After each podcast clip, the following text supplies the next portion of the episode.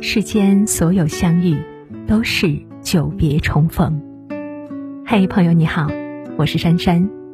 无论你在世界的哪个地方，我都愿意在这个温柔的夜色中，点一盏心灯，温暖你。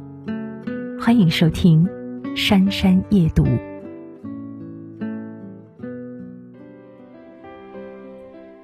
种豆南山下，草盛豆苗稀。晨兴理荒秽，待月荷锄归。道狭草木长，夕露沾我衣。衣沾不足惜，但使愿无为。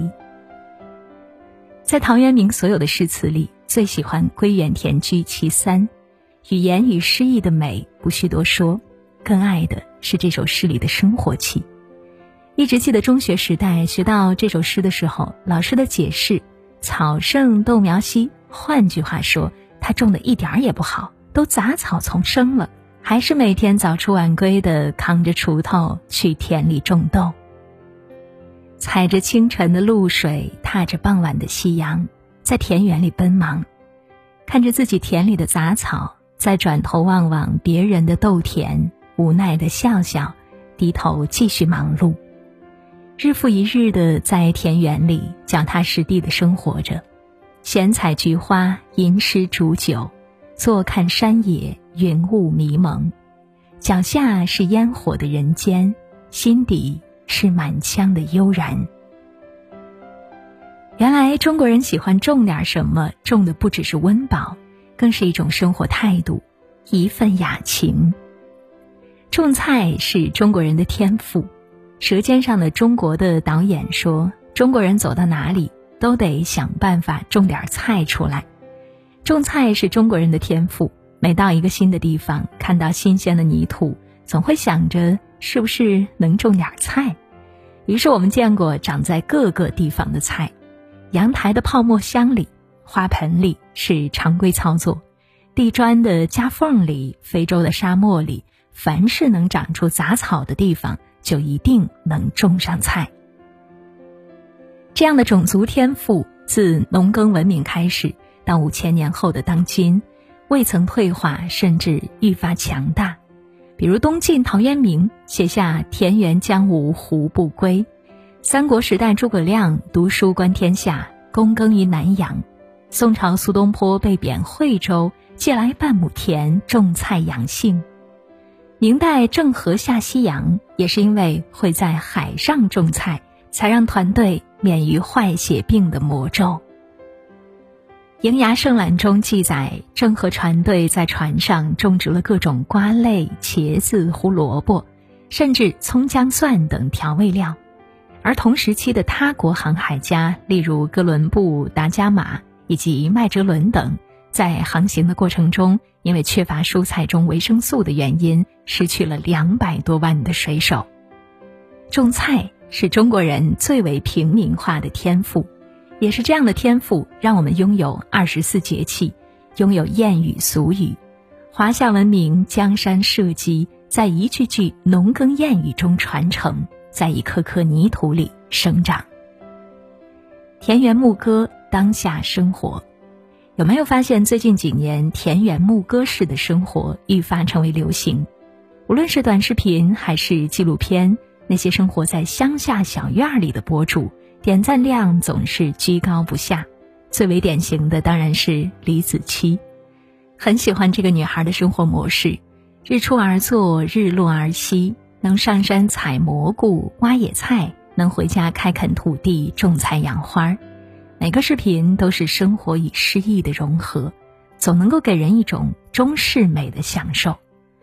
除他之外呀，也有很多田园博主每天分享自己小院儿的土地，拍摄菜籽从种下那一刻的状态，再到慢慢吐芽长叶，成为绿油油的蔬菜，让千里之外的屏幕前的我们和他们一起享受种植的快乐。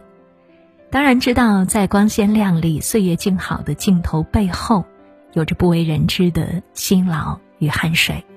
即便如此，仍是向往这样的生活。如孩子所说：“关心粮食和蔬菜。”这句话背后的含义是，除了粮食与蔬菜外，其他一切都不用操心，不必操心车贷房贷，不必操心工作繁杂，只是单纯的吃饱穿暖，如此安享清欢，安度流年。等我老了，就回家种田。在日剧《我的事说来话长》中有这样一段对话：要是用最短的时间走最短距离度过一生，欢愉的果实可不会砸到你头上哟。欢愉的果实是什么呢？那是只有不借助导航与互联网，甘愿绕远路的人才能找到的小小的奖励。当代人的一天太忙了。在车水马龙的城市里，忙着寻一个站稳脚跟的地方，世事喧嚣，尘世繁杂，逃不开也躲不掉。但是等我老了，一定要回老家，将小院儿打扫干净，开辟出属于我的一片菜园子，如蜂蝶采蜜一般，在我那一方小园里，拔草除虫，摘菜寻瓜，不以互联网为媒介。而以双眼、双手为桥梁，脚踩泥土，头顶阳光。每天最大的事情便是关注蔬菜是否长势良好，不问世事，不言悲喜。最好还能在角落里种上几株花，看月季和玫瑰到底哪里不同，看蔷薇如何爬满花架，看凌霄花是怎样攀援生长。看一切曾在书中读过的生物是如何成为他们自己。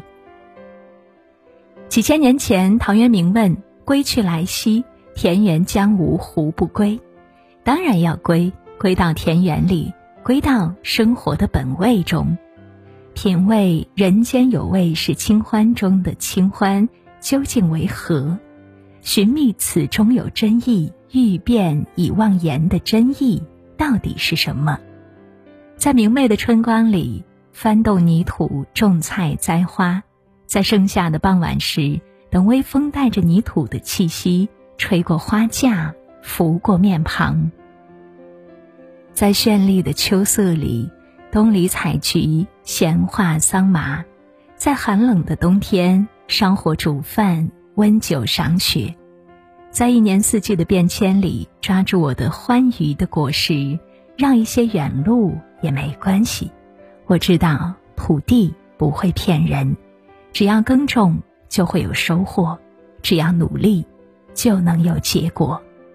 我也知道会有人说一切没有想象的那么美好，对此借陶公一句诗回答：“衣沾不足惜，但使愿无为。”辛苦一点没关系，只要人生终能归于静好。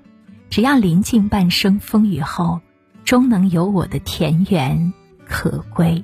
眼角升起的泪光，无边无际的游荡，没下的一句荒唐，庸俗的写在脸上，犹如一缕阳光，半觉觉得感伤，记忆。挥散不去，却藏进了我的诗句。七月的风，八月的雨，卑微的我喜欢遥远的你。你还未来，怎敢老去？未来的我和你奉陪到底。你若同意，我一定去。可你并不在意我的出席你的过去无法参与但我还是喜欢你。